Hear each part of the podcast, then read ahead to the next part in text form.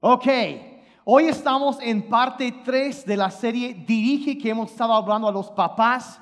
Y hoy vamos a tocar un tema, voy corriendo directamente, vamos a tocar un tema de lo más difícil, las cosas más difíciles que hay para papás.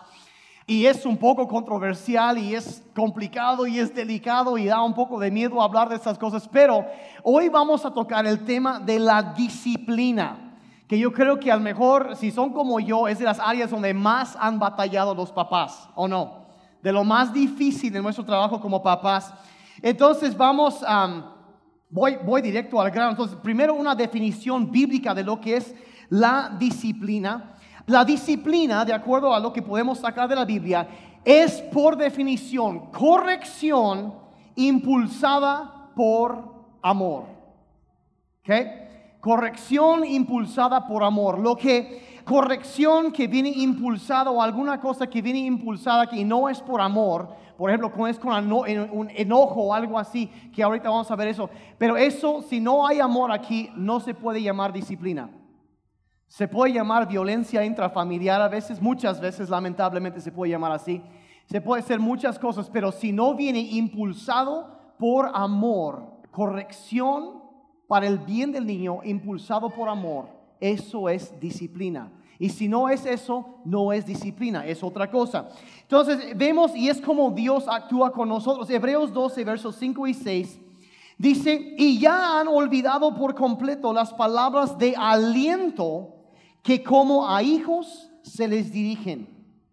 Hijo mío, no tomes a la ligera la disciplina del Señor ni te desanimes cuando Él te reprenda. O sea que vemos que Dios nos corrige. Dice que no debes desanimarte cuando Dios hace eso. Dice verso 6, porque el Señor disciplina a los que ama y azota a todo el que recibe como hijo. Que Dios nos va disciplinando y Dios, porque nos ama y para nuestro bien, Dios nos disciplina. Y es nuestro trabajo como padres hacer un reflejo de esto hacia nuestros hijos también. Proverbios 19, verso 18, dice lo siguiente, disciplina a tus hijos mientras haya esperanza. De lo contrario, arruinarás sus vidas. Entonces, literalmente sí, es un mandamiento muy fuerte. Dice, hazlo mientras haya esperanza. En otras palabras, llegará el momento donde la disciplina ya no va a funcionar con el chamaco. Dice, mientras hay esperanza, tienes que hacer algo. Y dice, y si tú no lo haces, tú como padre estarás arruinando la vida de tu hijo. Ahora, yo creo que a nadie le gustaría llegar y dice, tú arruinaste la vida. No, no, pues no manches, o sea, no. Pero se nos advierte y se nos dice que hay, hay que entender entonces que hay una batalla en nuestros hogares por ver quién va a dirigir el hogar. ¿Quién va a, llevar el, liderazgo y quién va a dirigir y encauzar? ¿Se acuerdan en la primera parte de la plática de esta serie, perdón? La pregunta era, ¿diriges tú a tus hijos o tus hijos te dirigen a ti?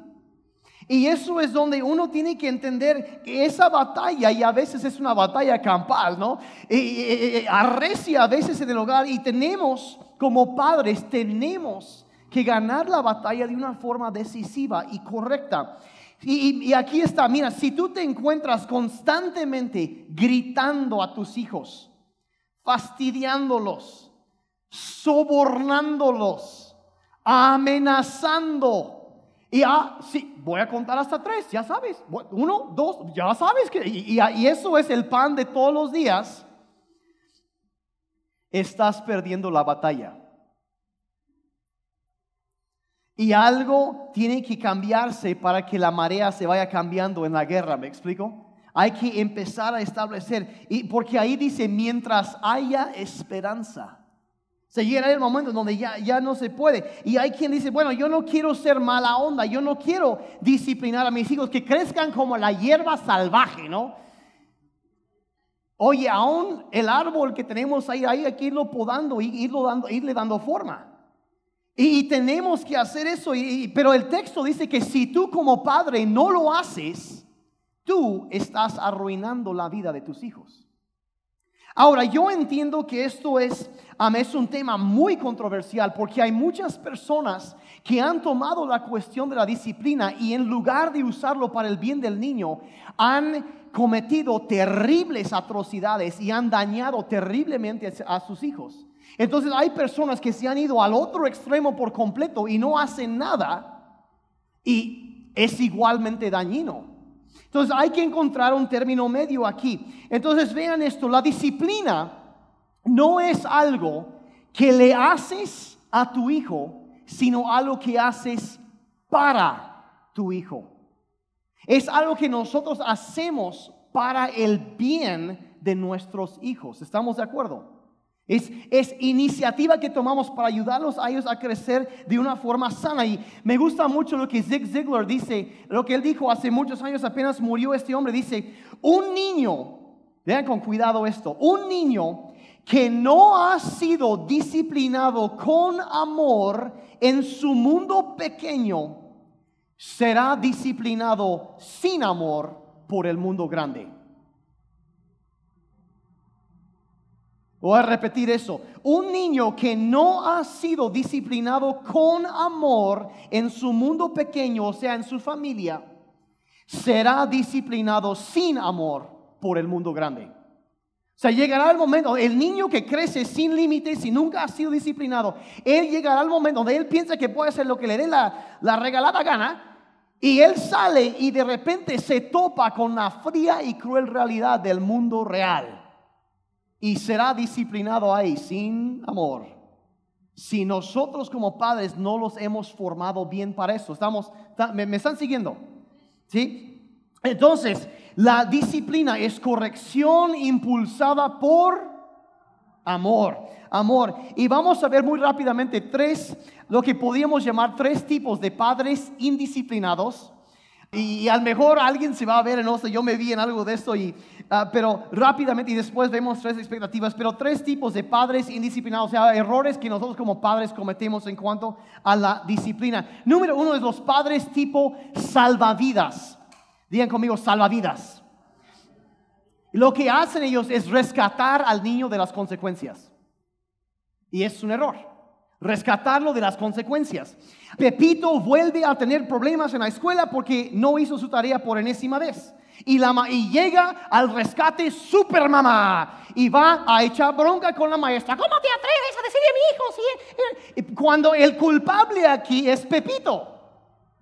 Pero los papás llegan a rescatarlo en lugar de permitir que él enfrente las consecuencias de sus acciones. Ahora, ¿qué sucede esto? Un niño que sus papás se la pasan rescatándolo siempre, lo sacan de cada lío en el que se mete, ese niño va a crecer para ser garantizado un adulto irresponsable. Egoísta que piensa que todos los demás existen para hacerlo feliz a él y ayudarlo a él. No tendrá iniciativa, no se hará responsable de sus errores y así se la pasa. Ahora, eh, eh, el asunto aquí miren, y, algo, ay, pues yo no soy así, miren, miren, aquí está, o sea, si, si por ejemplo, si, si le llevase su lunch a tu hijo tres veces en el semestre pasado porque se le olvidó llevarlo y se lo había dado y se le olvidó, y, y, y tu hijo ya está en la universidad, ¿sí? Sí, o sea, ya, eh, a lo que ya, ya bájale, tiene que aprender que tiene que enfrentar las consecuencias de sus acciones. Ahora, ¿por qué digo esto? ¿Por qué es tan importante esto? Porque la Biblia dice en Gálatas 6, verso 7 lo siguiente. Dice, no se engañen, de Dios nadie se burla, cada uno cosecha lo que siembra. En otras palabras, Dios creó el mundo con un sistema de consecuencias. Creo, y hay, si tú siembras algo, vas a cosechar eso. Y de acuerdo, si tú vives de acuerdo a la palabra de Dios, habrá bendición. Pero si tú desobedeces la palabra de Dios, tendrás problemas. Hay consecuencias. Ahora, Dios nos perdona, pero las consecuencias siguen. Y a lo que voy es que cuando hablamos de esto, por ejemplo, eh, tenemos que darles a nuestros hijos el regalo de enfrentar sus propias consecuencias.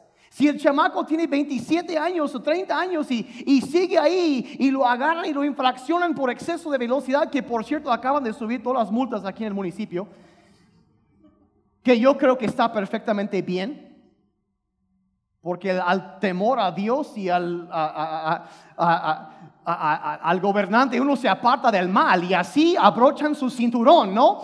¿Sí? ¿Sí? ¿Sabían ustedes que hablar por celular mientras manejas? Tus habilidades cognitivas son como 10 veces menos que si andas borracho. Es más peligroso andar hablando por celular, manejando, que manejar borracho. ¿Sí sabían eso?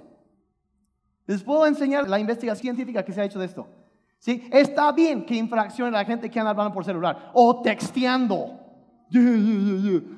No manches. Ok, los infraccionan. Al chavo ya lo agarraron la tercera vez y sigue haciéndolo. Papás, que pague su propia infracción, ¿me explico? No rescatarlo, tiene que aprender a enfrentar las consecuencias de sus acciones. Eso podría salvarle la vida algún día. ¿Qué serios están? Todos los adolescentes están pensando en casi en linchar el pastor cuando sale, ¿no? no enfrentar, si, si, tu papá rescatista, eso es quitarlo de las, le diste comida para, en, ahí está en la primaria y le diste comida para que se compre sus guisos en la escuela, ¿no? Y, el chamaco se, se lo gasta en un juego para su Xbox. Bueno, yo ya te di dinero. Tú escogiste en qué vas a hacer. Eso no es privarlo. No, eso es el niño. Tiene, yo ya le di. Él escogió consecuencias. ¿Sí me explico? Qué serios están. Padres rescatistas, ay, eh, sí, papá, queremos un gatito todo bonito. ¿Y quién va a limpiar? Ese gatito todo bonito, ¿sabe qué sucede con los gatitos? Se vuelven gatos. Esos animales endemoniados, diabólicos que... Oh, el perrito está todo. ¿Y quién va a limpiar? Ay, sí, nosotros. ¿Y a la mera hora? Sí, o sea, tienen que enfrentar las consecuencias de sus decisiones. ¿Me explico? ¿Cuántos papás dijeron amén? Amén, ok, ok. Mucho sentimiento acá de este lado, no voy a decir en dónde. Ok, eso es padres rescatistas. Y, y mire, todos hemos sido culpables de esto, aquí me incluyo yo, o sea, nadie.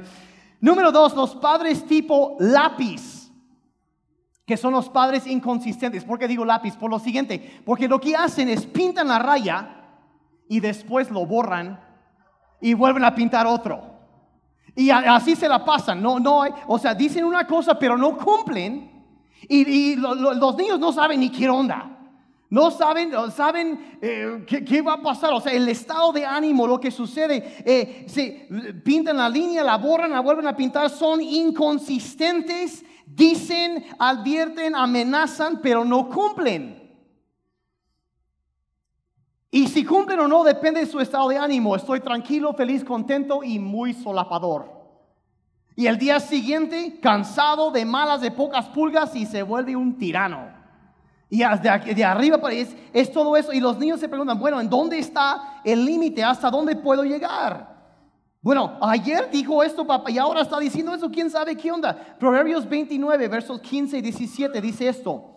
La vara de la disciplina imparte sabiduría, pero el hijo mal criado avergüenza a su madre. Verso 17, disciplina hoy y mañana no a tu hijo. Así, así dice. Dice acaso, este, pinta tu línea y después bórrala. Y si tienes ganas, entonces disciplina un poco. Así dice. Dice, disciplina a tu hijo y te dará tranquilidad. Entonces, un día eres papá nazi y el día siguiente el capitán del crucero del amor. Sí, y, es, una cosa que es, es, inconstancia, es inconstancia y puede ser muy peligroso. Eh, hay, hay, que evitar eso. ¿Alguien más batalla con eso o solo yo?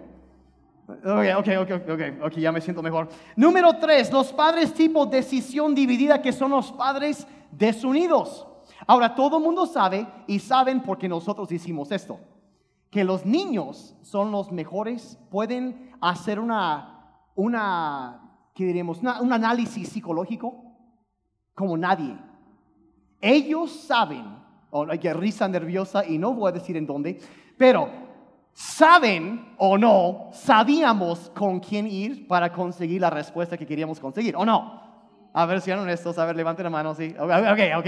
Sí, sí, lo sabemos. Bueno, tus hijos también lo saben. Entonces, la cosa es aquí la importancia como padres de ponernos de acuerdo en cuanto a las reglas de la casa y también en cuanto a la disciplina.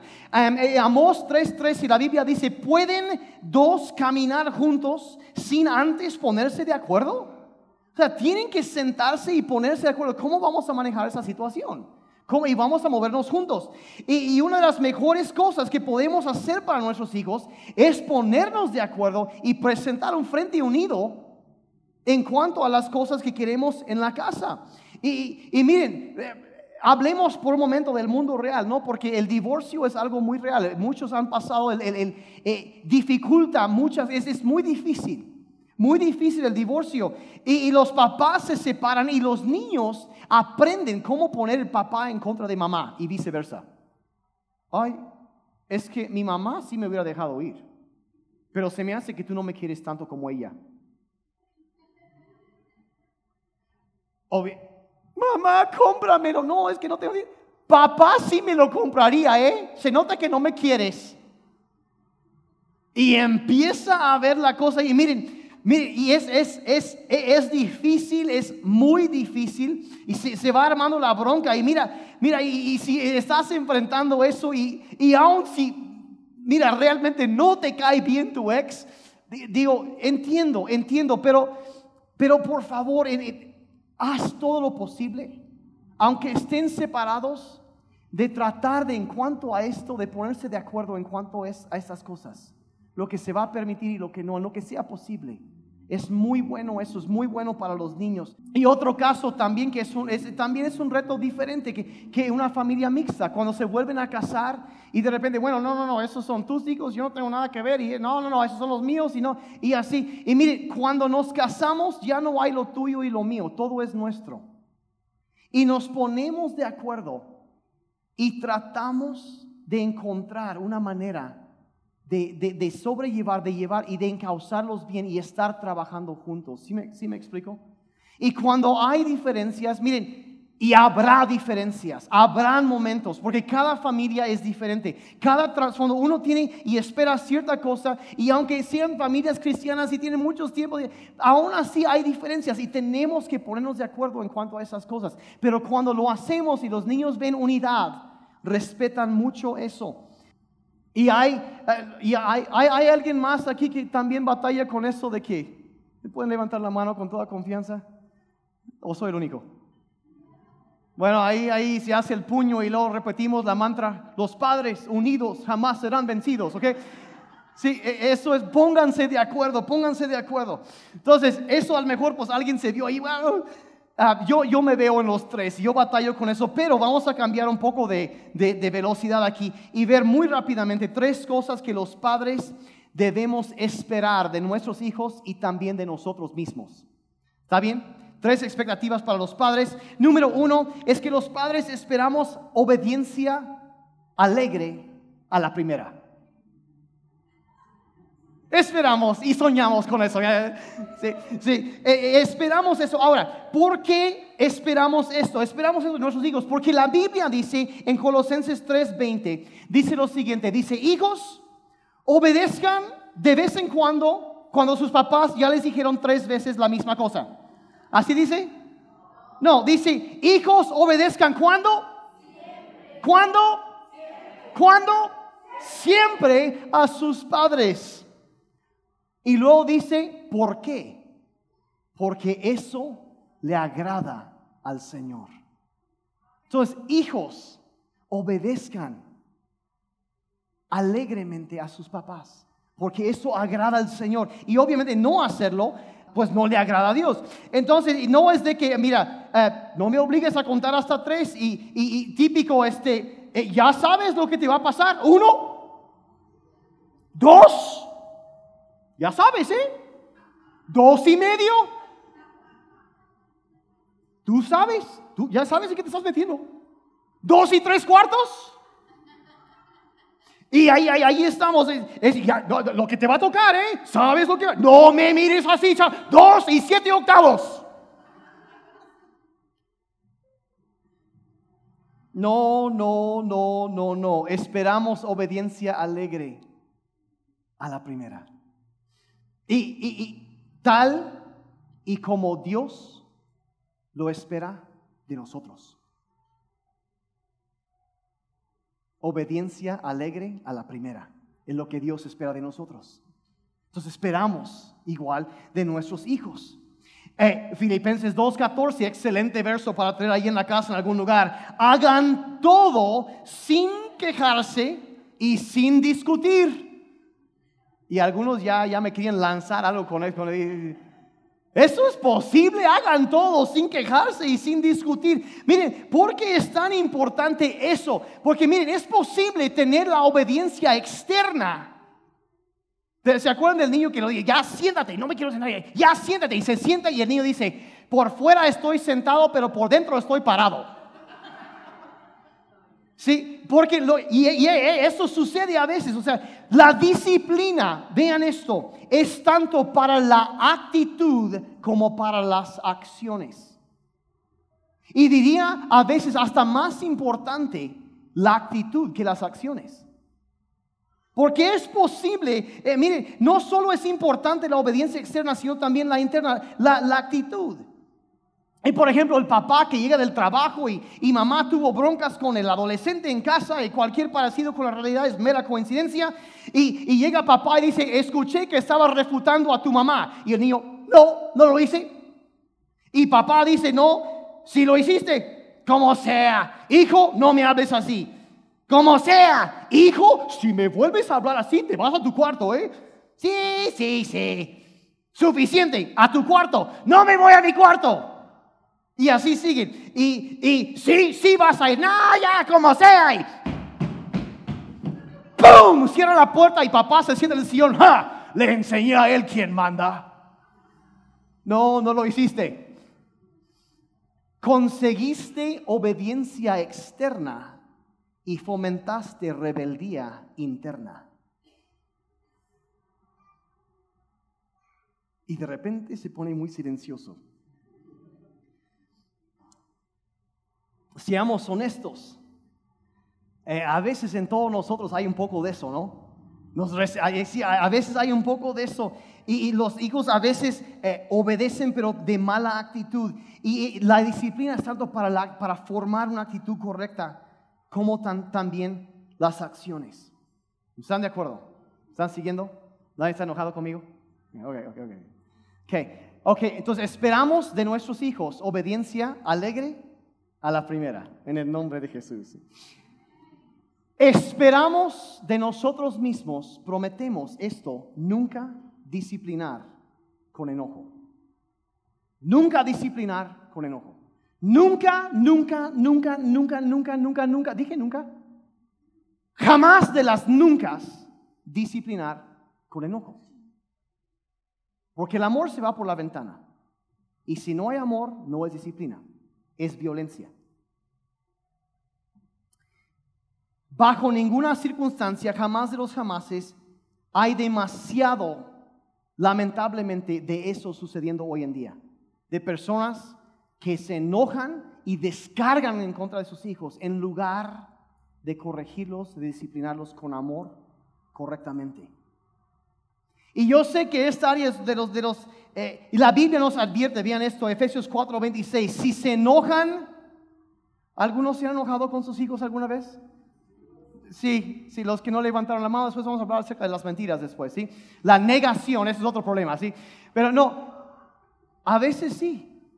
Pero lo que dice, si te enojas, dice, no dice que es un pecado enojarte, pero advierte, si te enojas, cuidado que no peques. Porque somos más propensos a pecar cuando estamos enojados. Entonces lo que entendemos de eso dice, dice, no permitan que el enojo les dure hasta la puesta del sol. O sea, trata con tu enojo, enciérrate en tu cuarto, ventila verticalmente, como dicen, ponte a orar con Dios Señor y hasta que te relajes y te calmas y puedes actuar por el bien del niño, entonces actúas. Pero nunca, nunca, nunca corregir con enojo. Nunca disciplinar con enojo. Y hay un asunto muy, muy controversial en cuanto aquí, en cuanto a la disciplina. Y, yo sé que me meto aquí en, terreno muy peligroso y hay personas que nada más convencionales, pero es la cuestión de corregir con vara a los niños, que es un asunto muy delicado y yo lo reconozco. Y yo sé que políticamente no es correcto hablar de esto, pero mi trabajo como pastor, yo no tengo que ser políticamente correcto, tengo que ser bíblicamente correcto. Y, voy, o sea, la Biblia habla de esto. Ya leí un verso acerca de esto, habla de eso. Hay que ser bíblicamente correcto y, y hay, honestamente, hay muchas maneras eficaces de corregir a los niños. Y por ejemplo, o sea, obviamente, eh, y yo he oído de unos excesos terribles. Yo, cuando yo era pastor de jóvenes hace años, había un chavo que él me dijo, dice, siendo ya adolescente, su papá, según su papá, que se decía ser cristiano, pero no lo era, conociendo sus obras, según que su papá lo corregía con la vara y la vara que usaba resultaba ser un polín. Literalmente. Un polín. Es una madera así de ese vuelo, ese tamaño así. Sí, eso no es disciplina. Eso es abuso, es violencia intrafamiliar. Y honestamente, a mi juicio y al juicio de muchas otras personas, incluyendo jueces, esa persona debería estar en la cárcel. Así de plano. Eso no es disciplina. No le llamen disciplina a eso, eso no es corregir con la vara. ¿Sí? No lo es. Pero que pues, delgadito, alguna cosa que hay ciertas edades, y no a los bebés, obviamente, pero a veces entiende, y honestamente, y aquí no es para balconear a mis hijos o nada así, pero yo sí corregí con vara en algunas ocasiones a mis hijos cuando eran chiquitos. No bebés, pero dos, tres veces con amor con medida, se los abraza y aprenden el significado de la palabra no. No creo que hayan sido más de dos o tres veces en toda su vida. Y nunca volvimos a tener problemas. Santo remedio. Con amor, buscando el bien para entrenarlos correctamente. Voy a explicar ahorita. Entonces, entonces hay personas que salen de eso y, digo, y obviamente los corregíamos y después abrazamos. Se hacía en privado, nunca en público, para no humillarlos ni avergonzarlos. Y, cuando ya son más grandes, ya tiene 15 años, ahí, no sirve. Mira, si lo quieres disciplinar al chamaco, al adolescente, quítale su celular. Sí, miren, santo remedio, ahí sí. O sea, que le importa, eh, tú dale lo que quieras, pero quítale el teléfono y, el mundo terminó, ¿me explico? O quítale los datos en su celular. ¿Saben qué? Cambié la contraseña del wifi en la casa. Vi a tres papás empezar a notar ahorita. Ya está, ya, ya, ya.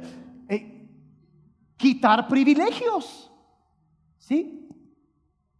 Si no llegas a tiempo, ya no, no voy a poder dejarte usar mi coche. ¿Por qué? hay más borrachos manejando en la, en, la, en la noche. Tú no puedes manejar esas horas.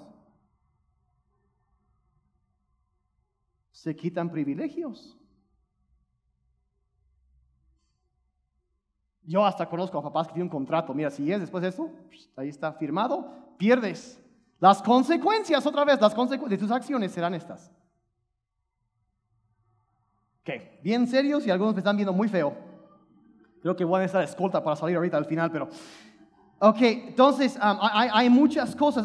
y miren, miren, y si escogen a de, de corregir en casa, nunca, nunca, nunca corregir con enojo.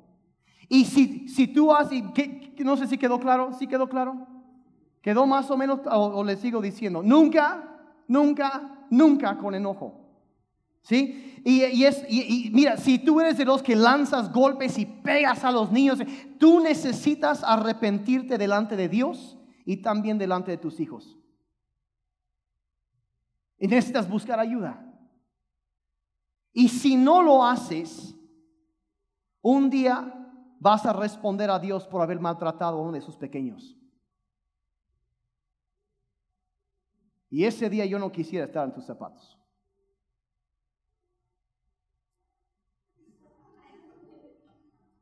Nunca, nunca, nunca disciplinaremos con enojo.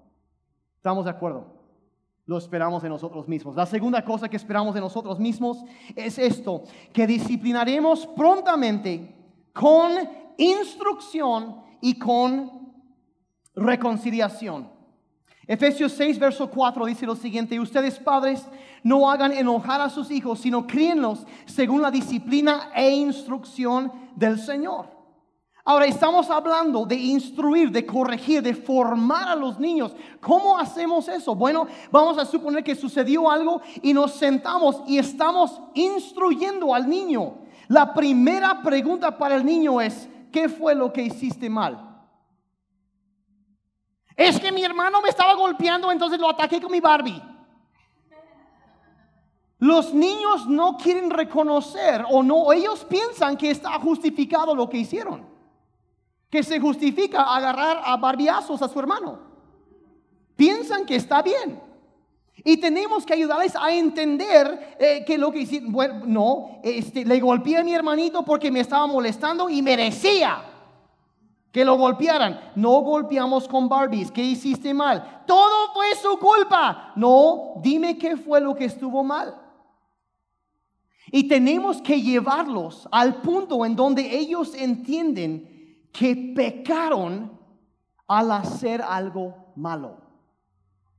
Muy importante esto, que el niño reconozca que hizo lo malo. Que entiendan eso que entiendan eso, porque hermanos los agarran, ¡pum! Los agarran o algo así. Tienen que entender qué es lo que está pasando aquí. Y, entonces, eh, que, hasta que lo reconocen, ah, estuvo mal. Y de ahí, una vez que comprenden eso, la segunda pregunta es, ¿cómo manejarías esto si pasara de nuevo? ¿Cómo deberías manejar la situación? ¿Cómo podías manejarlo mejor para la siguiente? Eso ya es instrucción. ¿Me explico? Ya no es nada más un regaño, sino que es la reprensión que instruye, que es lo que la Biblia dice. Camino de vida. Instruimos cómo deben vivir, cómo deben actuar. les estamos enseñando entonces aquí que cuando tú eres tentado a hacer lo malo, hay una salida.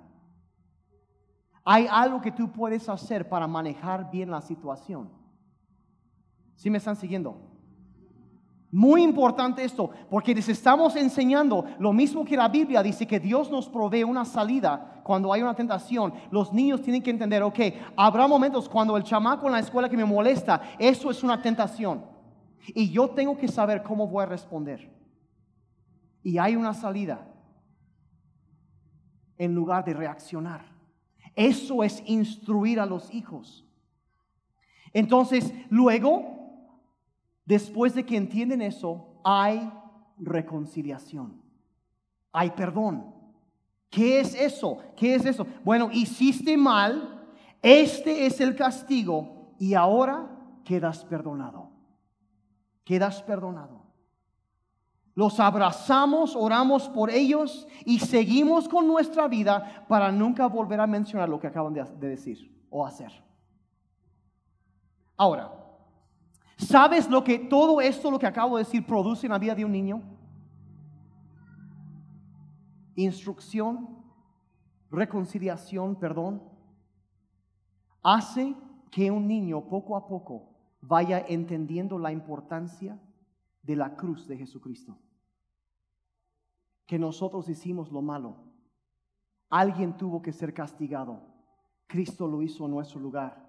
Y ahora Dios nos perdona a nosotros.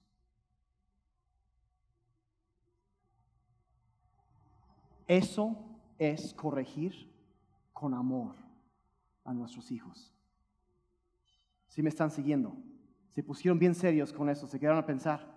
Esa es la manera que Dios trata con nosotros. Y tenemos que movernos así. La corrección impulsada por amor es lo que Dios hace. Ya terminé. Pero cierren sus ojos un momentito y vamos a orar acerca de esto.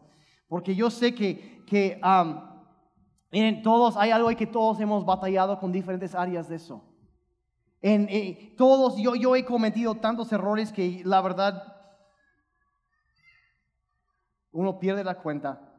Y, pensando ya con los ojos cerrados ahí en, quizá tú has sido un, un padre eh, salvavidas, donde rescatas todo el tiempo y no dejas que los niños vayan enfrentando sus, sus consecuencias, o, o has sido inconsistente, o, o no han estado en unidad, no se han puesto de acuerdo. Quizá han estado exigiendo conformismo exterior, pero la misma exigencia ha estado provocando rebeldía dentro de ellos.